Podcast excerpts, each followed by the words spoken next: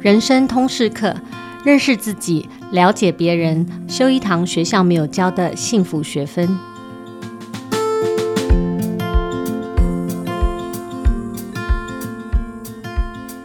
大家好，我是主持人齐瑜，我也是亲子天下的创办人、负责人。今天又到了我们每个月固定一次跟妍希教练谈谈自我认识和自我领导的这个单元。啊、我们先请妍希打招呼。大家好。那上个月我们大致介绍了成长型思维这个 term 哈，这个呃脉络的一个重要性，我们也谈了它的概念还有应用。那这个题目后来衍生很多的想象跟讨论啊，有些朋友就跟我说，他们现在对那个句型就是 not yet。啊、不是不会，是还没有学会的这种思维转换的回馈啊，特别有感。所以今天也让我想要在这一集里面延续这个角度，来跟呃亲子天下的朋友、家长、老师们谈谈说，哎，我们怎么样做一个呃意见的反馈啊？如何做回应啊？如何做赞美？那回应其实是在呃我们谈引导这个成长型思维很重要的一个工具或方法。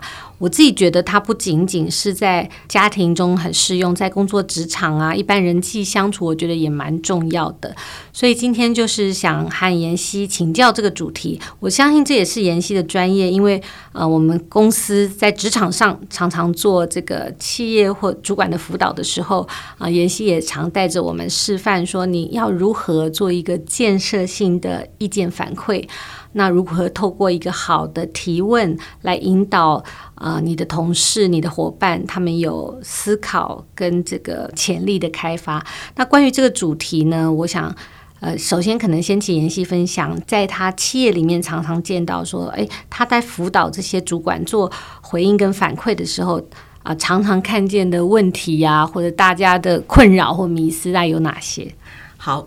呃，谢谢奇瑜刚刚的提问哦。那我想说，首先不管是回应他人，或者是提供反馈，都是人际沟通的一环哦。那沟通从来就不是一件很容易的事情，因为它并不是开口说话这么简单的动作。呃，难就是难在它是两个生命以上的对话。那每个生命都有自己的小宇宙，有自己看待人事物的视角。呃，这也是为什么沟通会被很多企业列为必修课。那甚至是视为高潜力人才的基本配备之一。那回到刚刚其余问的，就是就主管在回应或者是反馈这件事情，有没有哪一些常见或者需要提醒的？那我尽可能举一些比较能够类推在亲子间对话，那也是在呃职场很常见的情形，譬如不平衡和不具体的回馈。嗯，好，那我们先讲不平衡，就是有些主管只会说你做不好的地方。不会说你做得好的地方，因为他认为做得好是应该的，是本分，有什么好称赞的？而且部署也没有做得很完美。如果我一旦肯定他，会让他以为自己很厉害哦。所以，与其肯定他，还不如直接纠正错误比较有效率。那你不觉得这个也很像家庭的场景？就是有些父母师长对孩子的期待跟要求，嗯，小孩考试考一百分是应该的，考个九十八分回来，先追究你那两分怎么掉的，嗯，呃，为什么那么粗心？怎么那么笨？不是才讲过吗？那长期下来，就你可能就会让孩子失去了信心跟学习成长的乐趣跟动力嘛，甚至让孩子认为分数就是等于自己的价值哈。那同样在职场里面也是会有情形，任何人你事实上都是需要有被肯定的时候，那个被肯定是知道原来我这样做是对的，或者原来我这样做是公司期待的哈。好，另外一种不平衡呢，就是主管只说好的，不给建设性的回馈，可能是因为不好意思说，或者不知道怎么说。或者是担心说了，呃，要改善会不会让部署很尴尬或受伤？嗯，所以也有主管提到说，应该不用说吧，部署应该自己有自觉吧。反正总而言之，就是一种尽在不言中的境界。嗯，然后你就会发现，被期许应该有自觉的人，依旧自我感觉良好。对，或者你的团队成长的速度缓慢，这常见。对，甚至就是好的人才离开。嗯，好，这是所谓另外一种不平衡。那至于不具体。指的是在肯定他人或者给改善建议的时候呢，过于简化，不清不楚，嗯，只说形容词或结果，嗯，譬如说，哇，你很棒，你做得很好，客户很满意，大家都应该跟你学习，等等，嗯，你看说了半天，可是你听不到到底是哪些事情值得被他人学习，嗯，是态度呢，还是做事的方法？如果我今天换一个方式说，哎，我很喜欢其余好学跟勇于承担的态度。他常常愿意承担一些没有人要做的任务，也经常会找我挑战他的观点，嗯，避免自己有盲点，嗯。当你有这样的描述的时候，你会让被肯定的人相信跟感受到你的称许是真的，嗯，而非只是场面话。再者，你也比较能够让当事人还有其他人知道你肯定的究竟是哪一些态度跟行为啊，这就是我说的不平衡跟不具体的回馈。其实这个也跟那个成长型思维他们在强调说，你的回应必须要着重那个历程，这个提醒也非常有关。不只是那个结果，哇，你做的好棒，或者是那个人就说，哎，你真是你很聪明，或者你很厉害，而是要很具体的描述出来说，你在这个历程里面做了哪些对的事，那哪一些项目可以帮助你。想想说，如果你没有做到，那原因是什么？有没有别的策略？就是看重这个历程的回馈，我觉得蛮重要。嗯、所以，以刚刚的这个关键字就在于说，如果我们在回馈上面只讲了形容词跟结果，嗯，事实上，呃，肯定很难到位。嗯，呃，别人只知道说，哦，在你眼中说我很棒，可是你也说其他人很棒啊，所以我也搞不清楚我的很棒跟他人的很棒在哪里。没有错，嗯，所以这是很重要的一个点哈。那当然，另外还有一种情形就是很急着回应，嗯，呃，还没有搞清楚状况，但通常都以为自己很清楚状况，嗯，就直接回应哈。譬如说，主管觉得部署在处理某件事情的时候不得要领。没有效率，他直接跟部署说：“你不要这样做，你就那样做就好了。”嗯，那如果说现在是一个火烧房子，必须立即灭火的情形，我觉得那还可以理解。但是如果不是，就人才发展的角度来讲的话，我们会建议主管在纠正部署之前，可以先试着去提问、厘清、了解部署对这件事情的认知是什么，为什么他会采取在你看来很没有效率的方式。他是根据哪一些资讯去做出这样的判断？他有没有考虑过哪一些可能性或者备案？这些都是主管可以好奇的事情。也就是说，你透过厘清的过程，不仅可以帮助你去了解他的思路跟现况，嗯，也可以帮助他透过你的提问去梳理脉络，刺激他思考。那你也可能因为这样子而发现自己原本不知道的资讯，或者对你的部署有重新的认识。那这样的情形之下，你再去回应。才会是一个真正讲说有效益的，因为是他需要的。好，那当然有的主管会告诉我，我没有那么多时间跟部署这样讨论，或者说，哎呦，不用问，我都知道他讲什么，我直接告诉他怎么做比较快。可是问题是，跳过这些动作，真的会比较快吗？对象理解认同你的方法吗？他真的学到了吗？嗯。很多时候不是你认为你知道对象要讲什么就可以的，对象他需要一个被聆听的过程。其实我们都需要被聆听嘛，因为那个被聆听的过程，它代表了一种尊重，代表了我自己被尊重啊，还有代表了一个我被重视。就是再忙，我的主管都愿意停下来听我说，然后了解我的想法。所以呃，我们常常在看企业或呃一般。组织在所谓的人才培育的时候，我觉得呃概念上都知道，但实际上在做的时候很容易会跳过去。嗯，那人的培育是需要机会跟经验的累积。如果我们没有了解重要他人的好奇心跟耐心的话，你习惯用自己的角度判断跟决定一切，看起来比较快，可是真正错失的是可能让部署有更开放性思考、学习成长，甚至建立信心的机会。其实这个对家长也很适用，尤其爸爸妈妈或老师，我们很习惯赶快丢出答案，因为这样快一点，赶快丢出来说，你就这样做就好了，你那样做是不对的，很急哈。就是尤其像我我自己也刚反省自己。不管是对同事或者是对小孩，我也常常这样子，就忍不住。譬如说他学煮菜啊，或什么，就说：“哎，你这个不应该这样弄啊，这个 这这个跟那个不合啊，什么？”就是你们没有给他一个机会去让他先想一想他想怎么做，而且讲一讲他为什么这样想。没错，就是那个脉络才能帮助他。哎，这个学习的过程他是真的学到了，而不是说这是我的，你拿了我的。这个结果拿了我的这个答案就去操作，照表操课了。没错，所以有时候你会发觉奇怪，我讲了这么多遍了，嗯，怎么他还是用那个笨方法在做事？嗯，因为那个不是他的，没错，嗯，那个做事方法不是他的性格或习惯，去做的这种节奏也好，方法方式也好。所以你刚讲了两个很重要的，我觉得都蛮值得沿用在这个哈，在家庭里或学校里。第一个是他的回馈不平衡或不具体哈。刚刚有一句话我也觉得讲得好好，就是说，其实每一个人都需要知道，原来我这样做是对的。可是我们在家庭里常常接受到的讯息是我这样做是错的，我那样做也是错的。对，所以就是呃那个呃回馈不平衡。对，那我特别为什么会用不平衡的原因，也就是。呃，人是需要我们常讲是一个天平哈，嗯、天平的两端。我有些时候我要知道我有做得好的地方，你要知道你脚下有一片可以站立的地基嘛。嗯，你不能一天到晚都只有呃说你这个地方做不好，那也不好，这也不好。对，没错。虽然你是求好心切，嗯、你会常觉得我是为你好，所以我告诉你。嗯、可是问题是，呃，这挑战人性。如果我只是一天到晚都被说我是都不好，我会觉得到底我有什么存在价值啊？嗯，所以我常会问主管说：如果他这么不好，你为什么不请他离开，或者再换一个？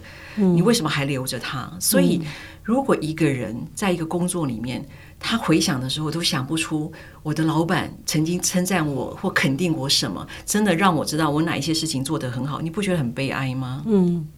他还要还是要那个立基点，当然从那里出发，每个人都有一个自己的那种哈，这个站立的这个基石。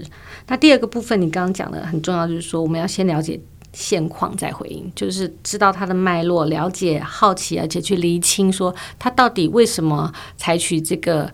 行动，或者他为什么会做到？你觉得是一个完全不同的方向？那他的那个到底整个脉络、思考脉络是什么？我觉得在家庭里也非常适用这个状态。另外一个，我我自己也很好奇，就是刚刚妍希有讲到，面对这种自我感觉良好的这种性格的对象，我们的反馈要怎么做才会让他感觉到说，哦，我有什么可以需要调整的部分，或那个建议可以被采纳？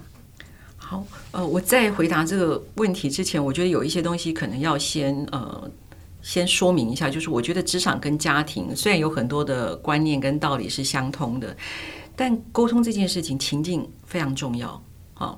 也就是说，职场跟家庭有各自的场景，然后对象跟游戏规则，家庭教养。亲子沟通的难在于，它经常涉及到怎么样才是好的人生的议题。嗯，它不太像职场说，因为有明确的目标任务，嗯，比较能够根据任务进行是非判准。因为基本上在职场是，只要你待人处事合乎道德操守，你可以用自己的方式去完成任务，然后证明自己的能力。可是，在家庭呢，在孩子还没有能力可以养活自己之前，有很多的是非对错是取决于家长的价值观的哈。那我觉得能不能有效沟通，在谈技巧之前，可能要先问，就是为什么要沟通？就是你为什么要提出这个建设性的反馈？那我认为有效的沟通是能够透过对话去产生正向的影响啊。那例如，因为对话让我了解了你的想法，了解了一个观点，解决一个问题，也可能因为这个对话让对方呃获得了信心，有了方向。那这些都是正向的影响。嗯，所以我觉得，嗯，我把这个问题拉得比较远一点来回答哈，就说我觉得在要和他人有效沟通，有两个东西可能比技巧更重要，一个是信任账户，嗯，一个是心态啊。第一个就是说，你跟对话者之间有没有信任账户？好，那我讲信任账户是一个比喻，就是银行开户你一定要放一些钱进去嘛，而且你必须要持续去存钱，你才有可能达到所谓积蓄的目的，或者是以备不时之需。那人与人之间，你越是持久的关系，你就越需要日积月累、经得起这种考验的信任账户。那我们都不是神，都会有疲惫或状况不佳、说话太迟或者听话不专心的时候。所以，如果信任账户有足够的钱，当这些情形发生的时候，至少你账户里面有钱可以提领。对象会愿意体谅，可是既然我们谈说是信任账户，那存什么会最值钱啊？譬如说，呃，基本的做人道理、信守承诺、真诚待人，我们就不谈哈。呃，这是一定是必备的。那你愿意花时间去关心对象、了解对象，去分享你自己的想法，或者主动询问对象的想法，甚至你自己做错了会勇于道歉、承认自己的不足的，这些都是人际间非常宝贵的币值。好，所以这是我讲说信任账户的重要性。那我自己带团队的实际经验是，当你没有信任的时候，你对他彬彬有礼，他会觉得那表示你跟他之间的信任还不够，所以你讲话很客气。嗯，但当有信任的时候，你就算骂他，他都觉得爱之深责之切，对你 心存感激哦。嗯、那我最近有听到一个例子，就是二八学校有一位校友又提到说，他的家教学生啊，他一个小四的孩子，那老师告诉妈妈说，他女儿在学校的数学竞赛最后十分钟趴在桌上，有三题没写，如果他没写的三题都写对，那个竞赛成绩就会是全校第一名。那因为没写，所以也没有进到前三名。好了，那当然，妈妈这个一听的话就气炸了嘛，因为是数学竞赛，对未来升学进入国际学校很重要。妈妈当然要问清楚说怎么回事，只是你逼问一定就得到一个什么啊？我就不会写啊这样的答案。后来我们这个二八学校这位校友，就是他的家教老师，也是长期呃协助他啊，就跟他聊了这件事情，那我才知道说哦，校内的竞赛前三名是要参加校外比赛的。小孩子知道，如果他写了最后三题，很可能就进入全校前三名。那他跟家教老师说，他不喜欢上课，他不喜欢竞争，每天有成堆的作业，各种补习。嗯，他不知道为什么这么累。小四的学生，嗯，他找不到读书的动力跟乐趣，常常听到的，就是爸妈说：“你长大就会明白。”嗯，OK，所以为什么妈妈逼问他不说？可是他跟家教老师聊的时候愿意说，他就有信任感。对对，嗯，我认为他孩子跟家教老师有信任的账户。为什么？在过往相处的经验里面，他知道老师会愿意先了解他，嗯，不会带批判的，有耐性的听他说。那这些经验让他跟家教老师相处的时候有一份安全感，所以他可以揭露自己真实想法的那种安全感。当然有人会说：“哎呦，那是因为孩子不是家教老师的孩子啊，所以家教老师当然可以轻松以待，所以可以跟他好好谈，不会给孩子压力，所以孩子愿意说。嗯、那也有可能孩子害怕被骂，一知道自己一旦说了，妈妈很生气，或者会让妈妈伤心，所以他不敢说。当然这些都有可能，但我觉得要小心的是说，我们采取这种想法的时候，最后带给你是一个封闭的固定思维，嗯，还是帮助你开放成长的行动。”嗯所以我觉得，先不管妈妈爱孩子的心，或者是孩子的做法对不对，至少我看到一个机会点，妈妈可以从这件事情去反思自己跟孩子的信任账户，到底我有没有足以让孩子放心？不管他说什么哦，其实我心里面很反对，但是不管他说什么，我都愿意先了解，去接纳他的现况的那个安全感。如果我们连好好跟孩子相处、对话的片刻都没有，一切是只有我为你好的评断跟规定，孩子怎么会有勇气告诉你他生命中的喜怒哀乐？嗯，好，所以，我我想说，我先呃表达一个信任账户的重要性，因为我认为信任账户有了以后，你其实说实在，你用什么技巧都是其次，因为我们会知道有过往的痕迹，就算你今天讲话比较冲。他都可以理解，你可能因为很急，所以才用这么冲的方式跟我谈。可是如果他没有过往的那种安全感跟信任的话，你今天就算再好的技巧都没有用。好，这是第一个我想要表达的点。嗯，还有我刚刚听到就是说蛮重要的一件事情，就是说要接纳他的现况。然后建筑他跟你之间沟通的那个安全感，我觉得这个对很多在家庭里或者是呃在学校里都非常重要。老师也是一个非常重要，他要跟学生建立这样的一个关系。那我自己在作为父母的这个过程里面，我常常有一个就是自己有时候会反思说，哎，这我我要怎么做，或者我的困扰就是说。我当然明白这些呃这个技巧，可是我常常也会很害怕说，诶，我我怎么做不是一种论断？因为我觉得没有人喜欢被论断，小孩子也是一样。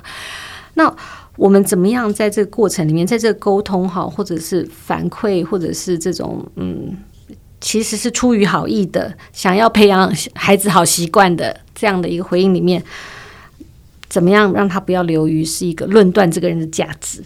就突然之间好像这个。只是一个行为的这种纠正，变成了是一个人格的伤害。怎么去做这件事情？好，那我觉得在呃信任账户之外，我刚刚有提到一个心态的部分。我觉得很多时候我们在谈话的时候，我觉得问题其实是要先搞定自己。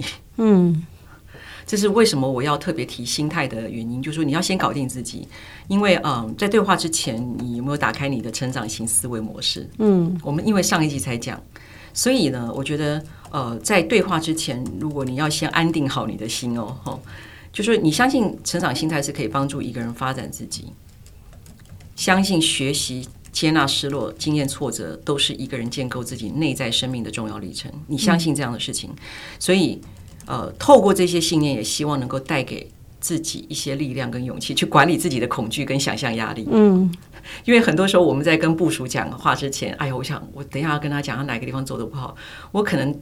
不要讲说他的反应，我自己都已经想象他可能会很生气或难过，这些都是我自己想象的。嗯，好，但是我要讲是，呃，挫折或者各种所谓的喜怒哀乐，不都是一个人建构他丰富生命的一个重要的历程吗？好，所以我容许这些情形发生，我容许对象有他的权利去决定他要怎么接收我讲的话。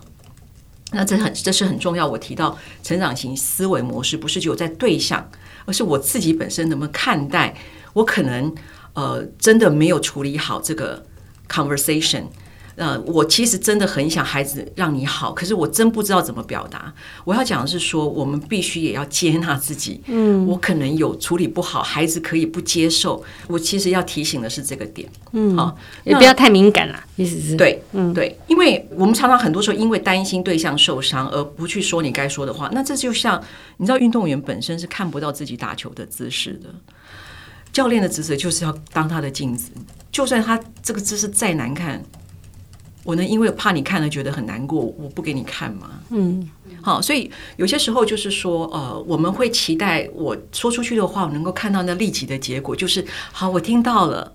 然后呢，是妈妈你说的真好，我改。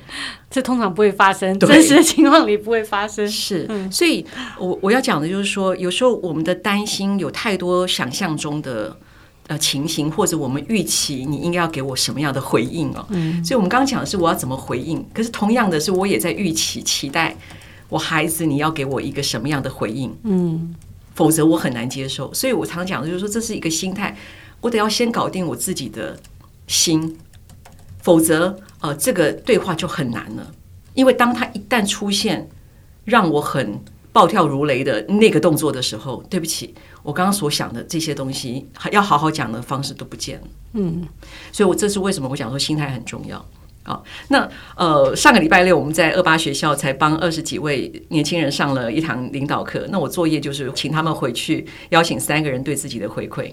我就有三道题，就是他们眼中的你，你有。哪三个强项？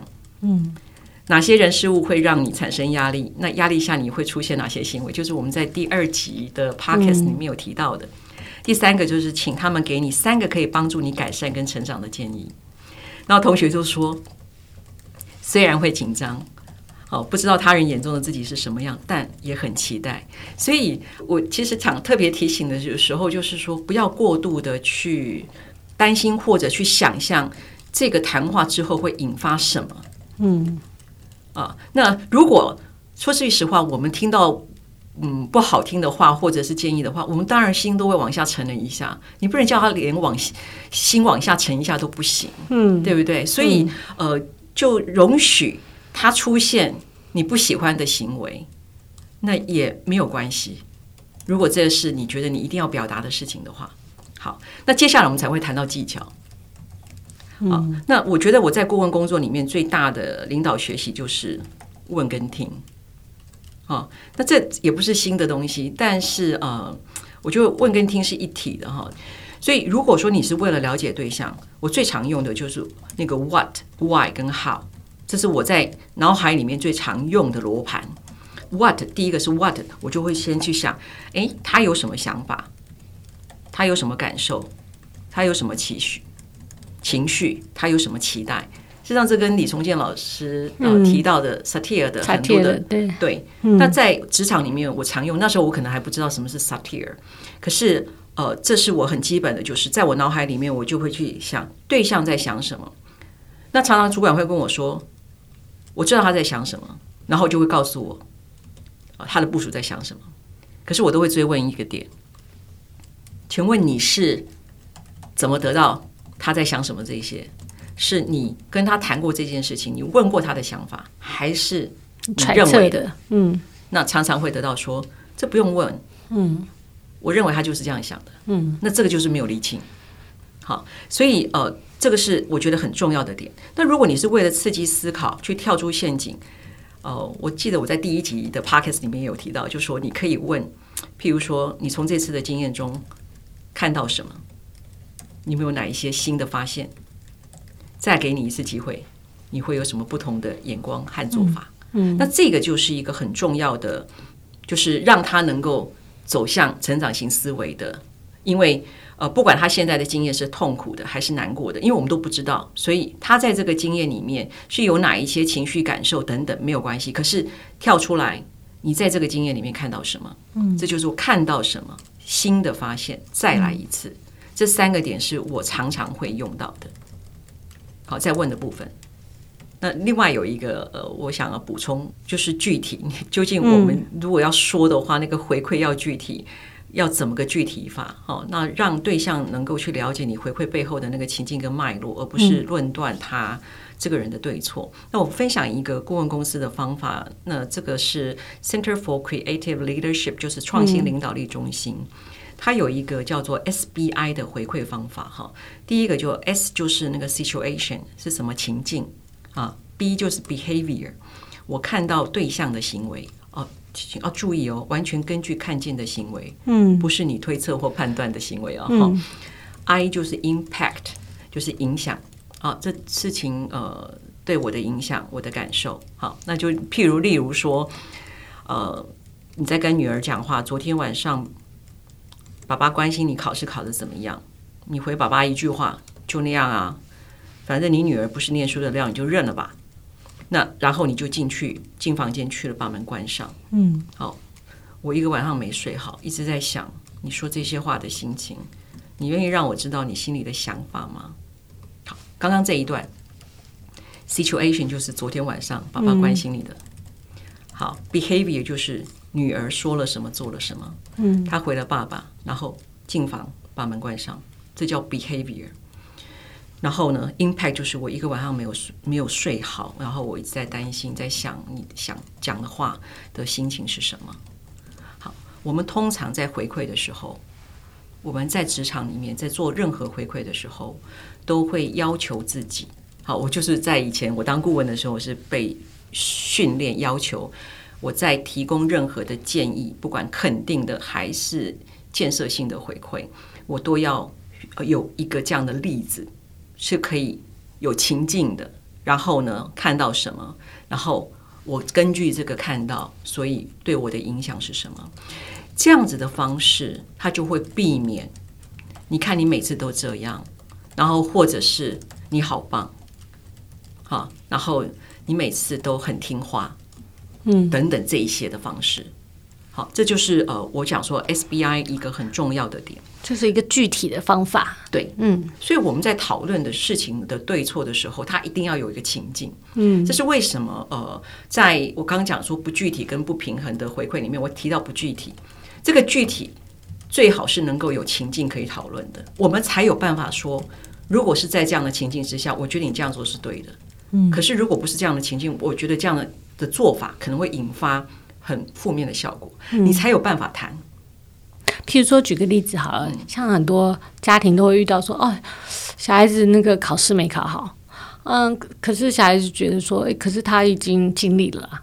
那作为一个爸爸妈妈，他要怎么样去符合刚刚讲说具体的回馈，让让这个小孩可以发展说，诶，其实这件事情他也许。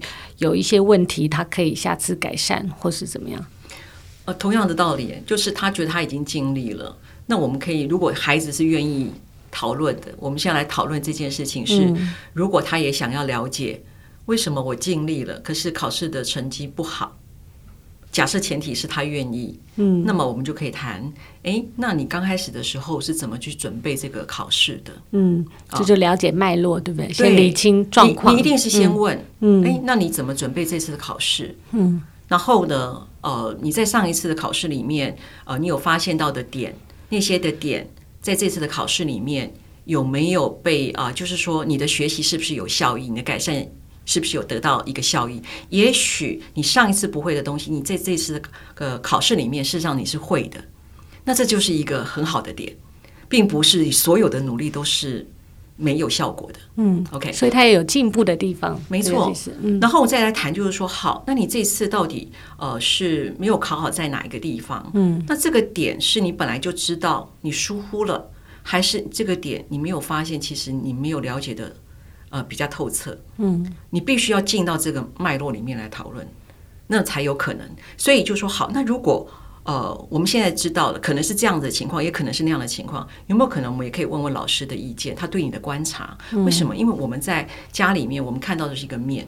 那如果我我可以 consult 另外一个第三方的意见，是一个比较能够看得到我孩子在学校表现的，也许我就会可以问问老师，老师有没有什么方式是可以帮助你去提升这个部分的？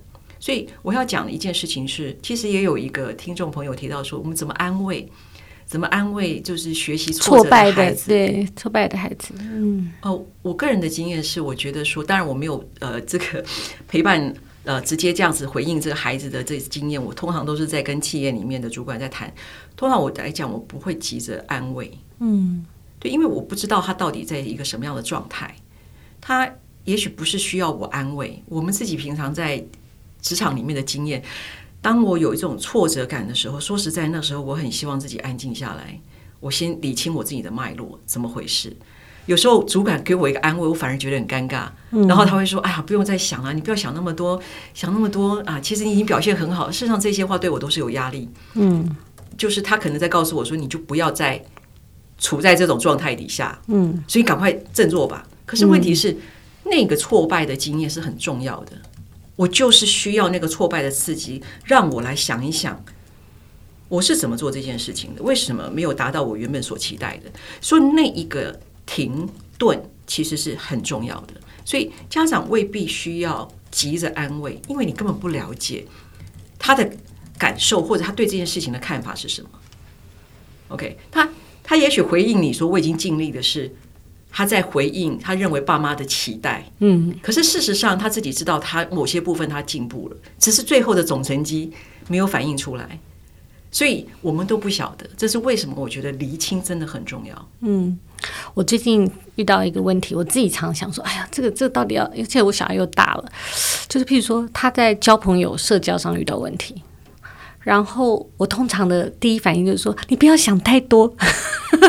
你不要想那么多，也许他没有这个意思啊。因为你知道，女生啊，或者是小孩子这种年轻人，他的同侪常常有一些行为会造成说，哎，那他是不是对我有什么意见？或者是说啊，我跟他的关系并没有他他认为我们的关系并没有像我以为的那样。那很多这样的这个很细微的。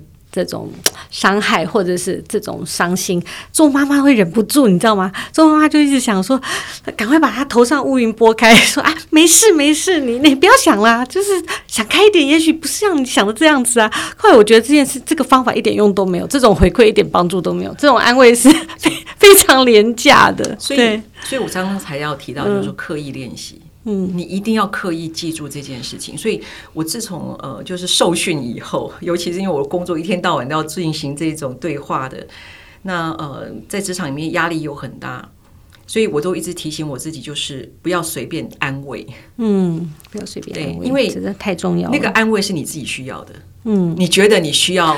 安慰，对，你需要安慰他，嗯，可是啊、呃，就像我刚刚所说的，就是我必须刻意提醒我我自己，就是不要轻易不了解状况就去安慰，所以我就会需要用问句去厘清。譬如说你刚刚说的，呃，就是你不要想那么多哈，像这种句子绝对不出现。这妈妈最容易就是那个，除非我们在开玩笑的时候。如果你今天假设像我的工作，我尽量都不会用这种语言，就是说尽可能提醒自己，就是你不要想那么多，因为我们都有经验，就是这句话就是叫你不要想。嗯，然后或者他在否决或者在拒绝我处在现在的状况，他不想再跟我继续讨论下去了，所以他叫我不要想那么多。嗯，所以有时候我反而会问一个问题，把这个情况我问一个问题，就说。你在担心什么？嗯，就是你去化成一个厘清的动作。嗯，诶，你在担心什么？那你有哪些情绪感受？嗯，那你为什么会在意？让你这么在意的原因是什么？我会把那一句就说不要想那么多了，嗯，把它变成好几个问句来厘清。好，为什么会让你这么担心？啊，也许他就他担心的是别人对他的看法。嗯，那我就会谈为什么别人对你的看法你这么重要？你会认为你的价值是取决于别人对你的看法吗？嗯，那你们就有机会可以打开对话。所以那是你认为的乌云。嗯，可是问题是那个乌云很重要，他因为这个乌云，他可能在这里面有一些机会更深的去挖掘。这就是李老师李李崇建老师讲那个冰山嘛，对对。可是如果你很快的，就是不要想那么多，哇，就在第一层就停止，它本来是一个机会，结果就没了。嗯，刚刚那几句话，感觉我自己都要收回家，赶快回家刻意练习一下。就是说，我要呃开始学习停止拨云见日的这种习惯。好，希望把那个你不要想那么多这句话，可以转化成更多的厘清，更多的好奇。或者是嗯，空出一个空间，打开这个对话的可能，因为我们就是呃，作为一个父母，就是太急着想要解决问题，太急着解决问题的时候，反而看不见那个问题在哪里。我觉得这个是刚刚我今天听到这个妍希提醒我们关于回应这件事情的重要性里面，我自己觉得非常有收获的一个部分。那刚刚妍希谈的比较多的是我们遇到问题的建设性批评或者回应。那在家庭跟学校场域里面，其实有一部分也非常重要，就是关于如何赞美。东方文化里哈，对于所谓适当的赞美，其实也是非常非常陌生。所以我也想请妍希，可不可以给我们一些指引，如何做好的啊适度的赞美，能够帮助孩子发展这种成长型思维特质的赞美？用 SBI 的模式，同样的，你可以用在对孩子的肯定。譬如说，孩孩子考试考得很好，你当然会为他呃高兴啊。不过，你可以先想一下，你要怎么表达，会让你给他的肯定是比较有成长的意义，而不是一个很腐烂的这种肯定。譬如说，嗯、呃，这次考试呃有很好的成绩，妈妈也很为你高兴。不过，最让我高兴的不是成绩本身，嗯，是。我看到你在准备这次考试的过程里面，你为自己安排每天阅读跟学习的时间，都啊自己很自动自发，嗯，然后中间有休息的时间，休息时间一到了，你就回到房间继续看书，那让我很感动哦。在我眼里，我觉得呃，你能够自主学习的负责态度是最宝贵的。那像刚刚这个模式，我也在寻 SBI 的模式，嗯，啊，那个 B 就是。具体的行为，对，没错。然后那个 impact，嗯，OK，所以是对我有价值。我为什么会 recognize 你？因为我觉得你的自主学习的负责态度是我最想要称许的。嗯，倒不是那一个成绩，那个成绩当然代表你的学习方式或者你学习的效益。可是我更在乎的是你的态度。嗯，好，所以我们可以用 SBI 这样的方式去帮助自己在进行沟通的时候跟回馈。今天非常谢谢妍希提供了两个很重要的准则，就是平衡和具体的回馈和赞美，可以帮助我们的孩子养成成长的心态。另外，我也学到作为一个回馈者，必须要有两个非常重要的准备，一个是信任账户，我们要常常在关系中存款，能够帮助我们在沟通的过程中弥平不必要的伤害和误会。另外一个是合理期待。我们自己呢，要有稳定的情绪和心智，我们可以允许也接纳对方有不同于你期待的情绪和行为。我们允许他可以难过，他可以不舒服或不同意。我们也要提醒自己，在急着提供安慰或赞美或者回应批评之前，我们更需要先有耐心的聆听和提问。允许更多的了解、好奇跟理清，才有机会开启真正的交流。那今天很谢谢妍希提供了我们很具体的 SBI 原则，很适合我们回家刻意练习，改善我们在家庭、学校、职场中的沟通品质。亲子天下 Podcast，周一到周六谈教育聊生活，欢迎订阅收听，也欢迎大家在许愿池留言，告诉我们你想听什么题材，给我们优化改善的建议。我们下次空中再会哦，谢谢妍希，拜拜，拜拜。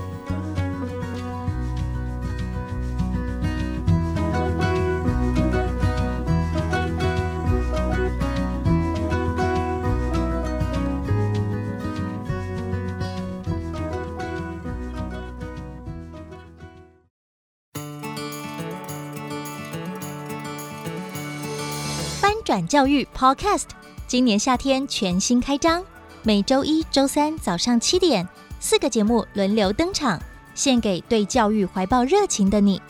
从班级经营到跨界教学增能，从教育时事到精彩人物观点，欢迎订阅收听，为你的教学日常精彩加分。